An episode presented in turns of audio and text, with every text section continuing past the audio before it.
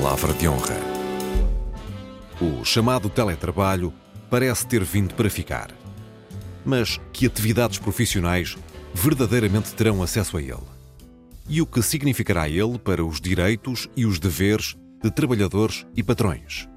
Em suma, podemos considerar o teletrabalho um avanço proporcionado pela pandemia da Covid-19 ou, pelo contrário, um retrocesso para a economia, para a sociedade, para a própria civilização? São pistas para o cruzamento de ideias entre Raquel Varela, historiadora, e Joel Neto, escritor. O Palavra de Honra começa agora. Olá, Joel. Olá a todos os ouvintes. Olá, Raquel. Boa tarde aos ouvintes. Tu sentes-te confortável de ir ao médico pelo telefone? Ainda não fui. Uh, ainda não fui ao médico e, aliás, há uma série de serviços que, que não, não contratei ou consumi pelo, pelo telefone. Não sei como é que reagirei nessa circunstância. Imagino que ir ao médico não seja particularmente uh, reconfortante através do telefone, até porque eu prefiro. Tenho um médico que ainda nos faz aqueles exames à moda antiga em que nos, nos testa o. Toca-te, isso já não existe. Toca-me, toca-me, eu não o processo nem nada. Toca-me e bate-me com martelinhos e essas coisas. E eu gosto, sinto-me sinto seguro com esse, com esse género de, de atendimento. Mas eu confesso que, que sou um entusiasta do, do teletrabalho em, em geral. Uh, é claro que, que o teletrabalho não, é, não está vocacionado para todas as atividades, seria impossível. Seguramente não pode ser uh, imposto, não, não pode ser exercido por obrigação, nunca resultará. E creio que nunca deve ser uh, ativado em resultado de uma alteração ao contrato de trabalho original imposta pelo patrão ao empregado, ou aliás, vice-versa. É claro que eu, que eu também sou sensível à necessidade da presença do outro e aos riscos para a saúde mental que, acarrega, eh, que acarreta eh, a ausência do outro. Sou sensível à presença e, e aos riscos que acarreta a ausência. Mas, em geral, sou partidário da ideia de, de máxima liberdade, máxima responsabilidade, mesmo considerando que alguns privilegiados, apenas alguns privilegiados, o poderão advogar. Eu próprio estou em teletrabalho há mais de 15 anos. É claro que não tenho um contrato de trabalho, Sobretudo desenvolvo projetos e colaborações, como esta, algumas regulares e outras esporádicas, isto como jornalista, como produtor de conteúdos, como criativo em geral, e para compor o orçamento, digamos assim, porque de resto sou sobretudo um escritor, mas nessas funções que transcendem a de escritor, sinto claramente que sou melhor profissional uh, em termos remotos. E penso que muitos outros o serão, uh, os que trabalham remotamente e alguns que podem trabalhar uh, remotamente. O teletrabalho permite gerir o tempo e permite gerir o silêncio, e isso pode não ter preço em certas atividades e, e para muitas pessoas. Creio que não serás uma entusiasta, ou engano-me, Raquel? Uh, não, não sou uma entusiasta, mas eu acho que tu confundes uh, trabalho autónomo que tem necessariamente uma dimensão solitária, é o trabalho de, dos artistas, dos artistas no sentido de artesão, do ofício. Estamos a falar do escritor, estamos a falar do pintor, estamos a falar do investigador, com o teletrabalho, ou seja, eh, nós não podemos comparar um sapateiro que tem a sua própria oficina com alguém que está numa fábrica a montar sapatos. Eu acho que quando nós falamos de teletrabalho, não falamos de uma para a maioria das pessoas que entrou em teletrabalho depois da pandemia, nós não estamos a falar de um trabalho autónomo eh, em que as pessoas definem os seus objetivos e os seus ritmos de trabalho, nós estamos a falar de uma de um trazer a fábrica, no sentido amplo, a escola, o hospital, portanto, uma unidade produtiva complexa e altamente standardizada, quando eu digo standardizada, um médico se calhar não se vê como operário. Embora hoje em dia tenham largamente sido proletarizados, quer nos serviços públicos, quer nos serviços privados. Porquê? Porque eh, têm, não veem o número de doentes que eles definem. Não estão com o tempo, o, o, não estão com, o te, o, com os doentes o tempo que eles definem. Não passam os exames que eles definem sem ter pelo menos um controle. Um, quanto a mim absurdo, porque é uma profissão autónoma e devia continuar uh, como tal.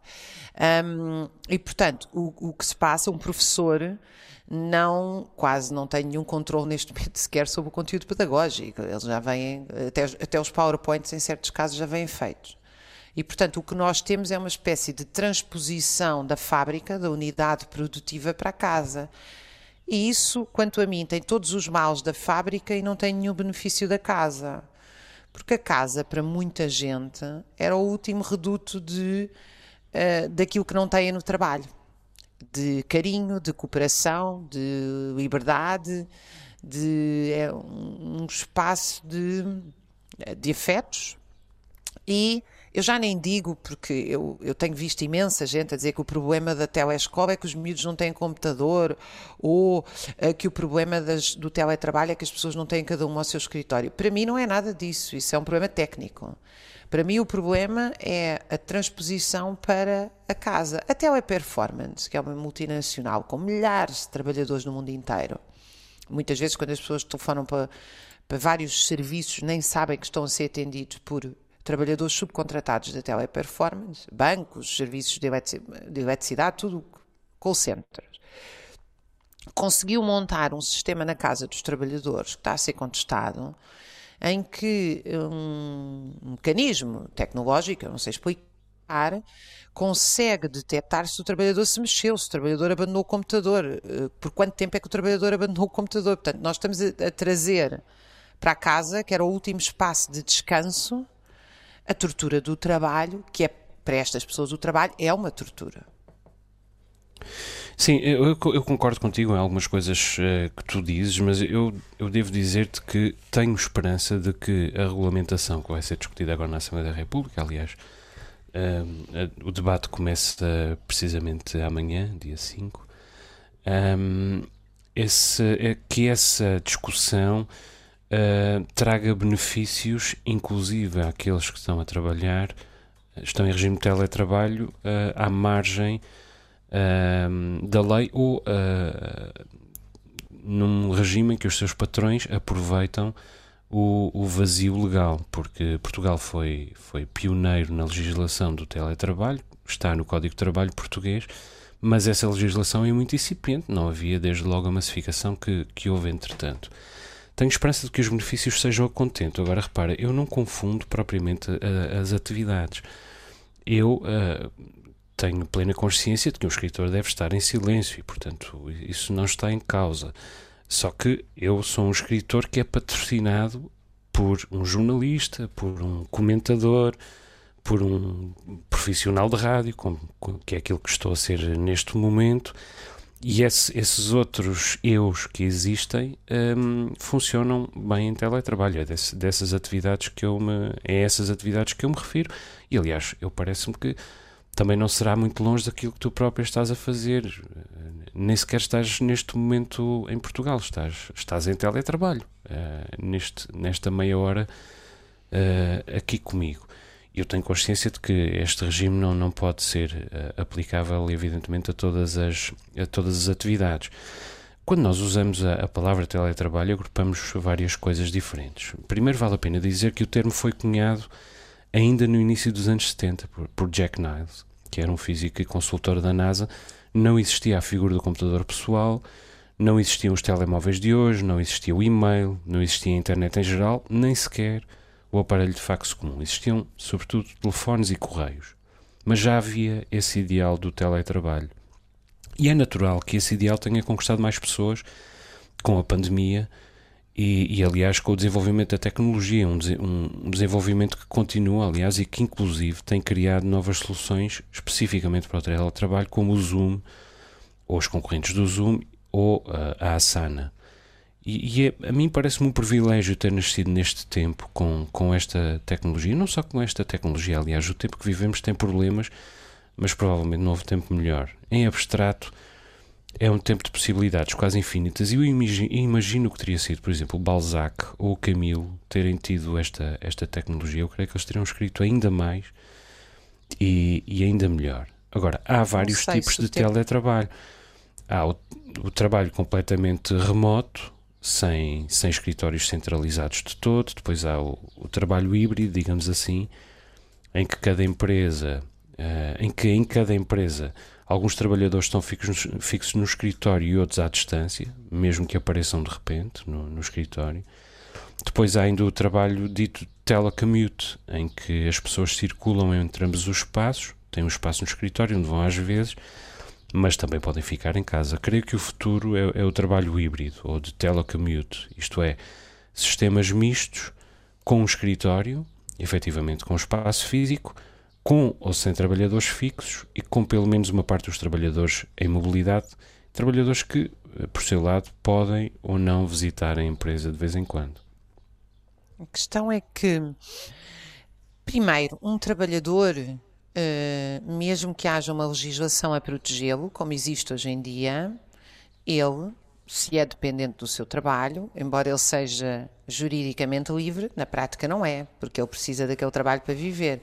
E, portanto, tu podes aprovar uma legislação em como uh, há um limite, como é na legislação hoje em dia laboral, que não é cumprida porque os trabalhadores não denunciam. E não denunciam porque, em resultado disso, ou vão sofrer assédio moral ou vão ser despedidos. Portanto, eu estou a ver com muita dificuldade que os trabalhadores de call center, que já são dos setores mais massacrados, passem a fazer queixa de que o seu uh, empregador uh, usa métodos uh, torturantes no, no, local de trabalho barra casa, não é? Parece-me que essa é uma questão muito importante. Seja uma coisa é os nossos desejos, outra coisa é a realidade. A segunda questão tem a ver com algo que tu disseste aí. Eu, eu realmente estou na Suíça, em trabalho, é, e é um prazer estar contigo, estás nos Açores e com os nossos ouvintes que estão espalhados por tantos lugares. Pelo mundo. E de facto eu acho isto muito bonito e, e acho que esta dimensão internacionalista que, que, que, é potenciada por estas tecnologias é realmente encantadora. O problema é que nós somos, eh, nós somos os privilegiados que estamos a usar um computador para algo que adoramos fazer e nos dá prazer. Portanto, ou seja, a tecnologia, uh, quando é inventada e criada, ela não é dominada pela maioria das pessoas. A maioria das pessoas, pelo contrário, é dominada pela tecnologia, é um apêndice da máquina. E, portanto, esta questão entra profundamente no teletrabalho. Por outro lado, há uma questão que ainda me custa mais. Eu tenho dúvidas sobre se o Balzac teria escrito tanto sou mais pessimista.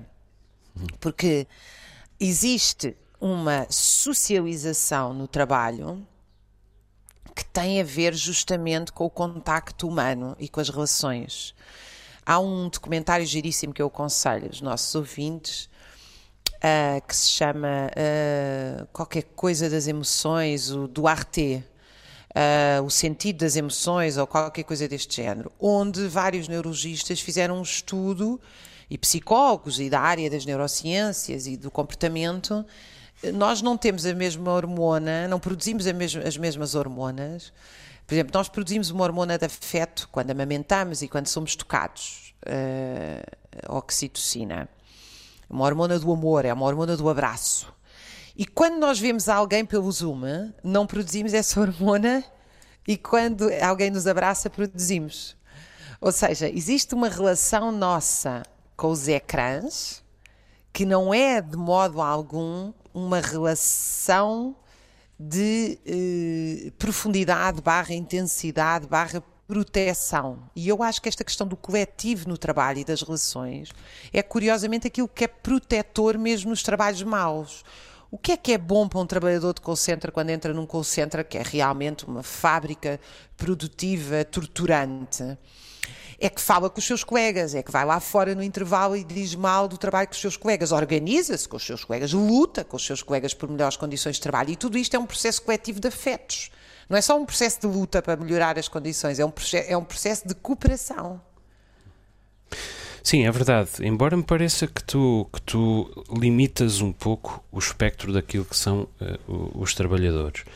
Uh, bom, o Balzac era um trabalhador e era profundamente trabalhador. Eu sou.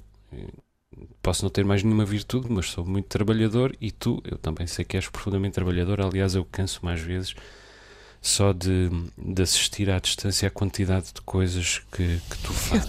E às vezes parece-me às vezes parece-me que tu, que tu uh, esqueces um pouco o trabalho intelectual, o trabalho liberal, o trabalho uh, uh, comercial. São, são trabalhadores que ali estão também. O, o, teletrabalho, repito, não, não, não servindo para todas as atividades, tem muitas vantagens desde logo para o trabalhador. Permite trabalhar a uma certa distância e até a imensa distância. Oferece mais flexibilidade de horários e, em princípio, mais disponibilidade para a vida familiar. Reduz os custos com os transportes. Retira, retira da equação os problemas da meteorologia. Suprime as distrações provocadas pelo convívio no escritório.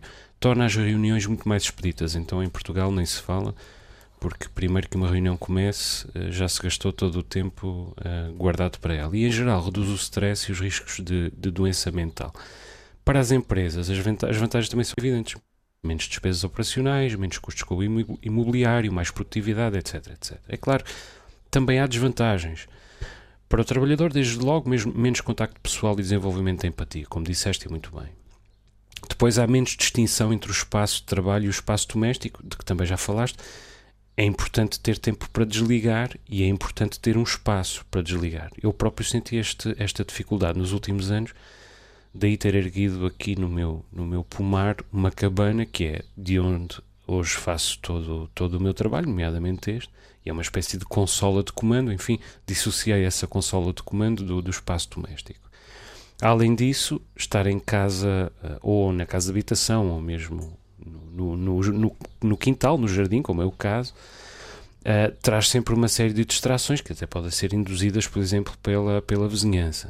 Nem sempre se consegue ter em casa, por outro lado, um espaço de conforto para o trabalho. Temos sempre menos equipamento em casa do que no, no trabalho, do que no, no, trabalho, do que no escritório, nomeadamente impressoras, fotocopiadoras, etc. Depois as comunicações ainda falham bastante, mesmo em 2021. Um, em abstrato, a motivação é mais difícil de manter. E, e, por exemplo, a saúde digestiva, como indicava um estudo que li ainda há dias, sofre imenso com a imobilidade que às vezes o teletrabalho induz. E mesmo para os patrões, não é fácil manter a formação contínua uh, do, do funcionário remotamente e também não é fácil manter a identificação uh, do, do, do empregado, do trabalhador com, com a empresa. Mas o facto é que a juventude, chegada à idade adulta sem o hábito do escritório, prefere-o.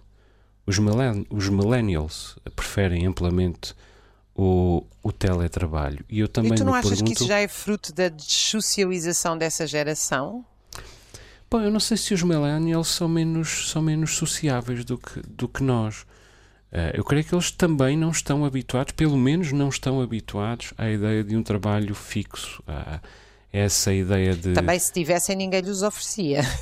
Sim, nem lhes oferece em geral. E portanto, isso, isso uh, infelizmente é uma, é uma, é uma dura uh, realidade. Agora, é claro, havendo muitos tipos de teletrabalho, nós também temos de perceber que tipo de teletrabalho vai ficar, e nomeadamente em Portugal. Agora, que ele vai ficar, isso é, é de certeza. Vamos ver que géneros assumirá.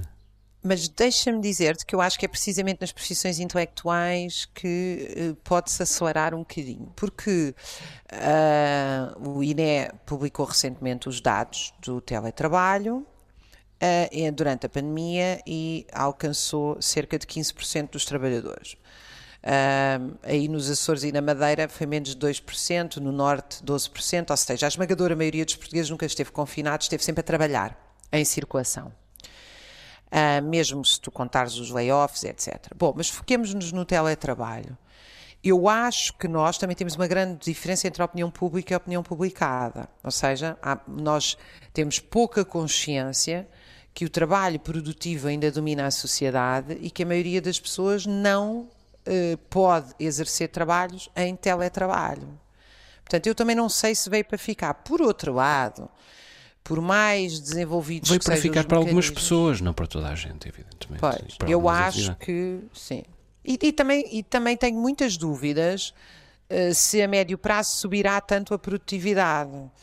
Porque uh, eu não estou bem a ver, sendo que a maioria das pessoas não trabalha por entusiasmo, mas porque precisa do salário, uh, como é que o teletrabalho vai aumentar a produtividade. Eu acho que, aliás, a, a, contestação das empresas, eu pessoalmente acho que vai diminuir mesmo a qualidade de trabalho, mas a mim interessa-me a qualidade e não a produtividade. Mas enfim, as empresas interessam-se pelo, pela, pela produtividade, que é medida em lucro.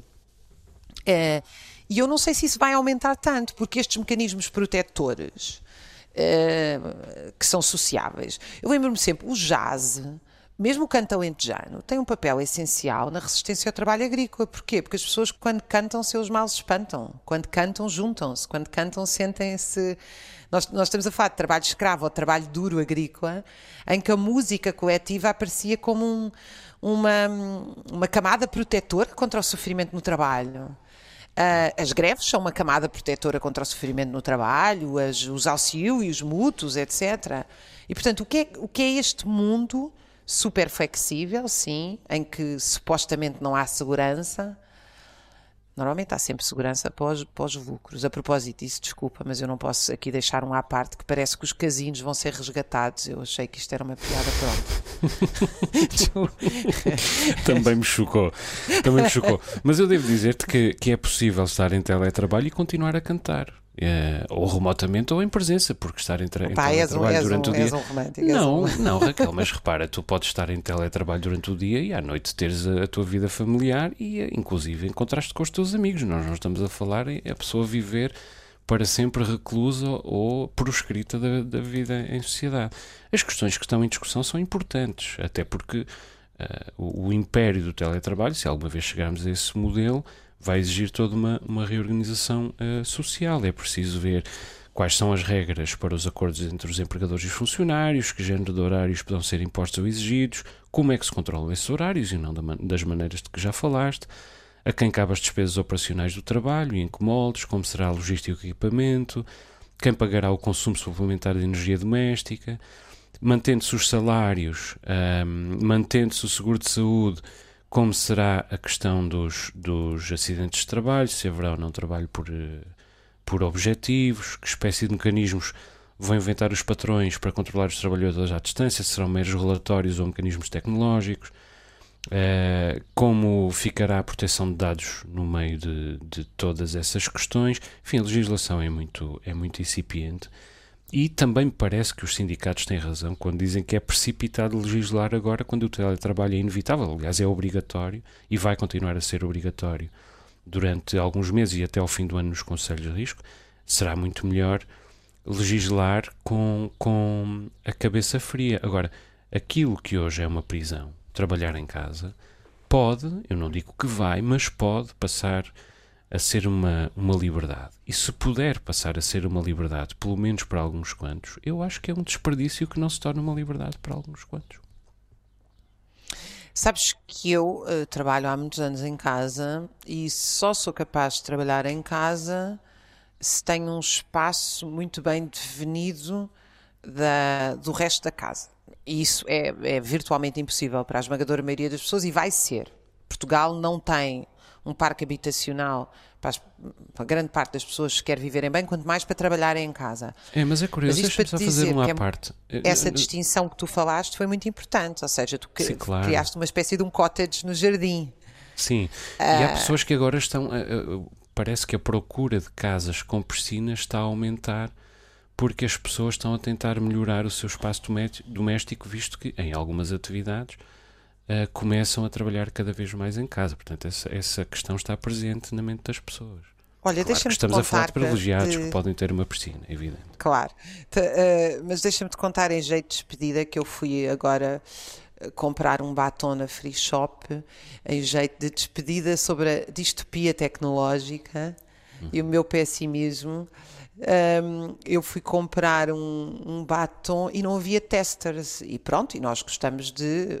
Agora, pronto, desinfeta-se e tal, e põe-se na, na, pele para ver como é que é. Portanto, há mecanismos para experimentar batons. E a senhora disse-me assim, uh, muito simpática. Eu disse: oh, Eu queria este batom, mas eu agora não consigo perceber qual é porque não, não tem os. Uh, só tem uma fotografia. E ela uh, tem que tirar um código, uma fotografia, uma fotografia a si própria e ele vai meter o batom virtualmente. Fantástico.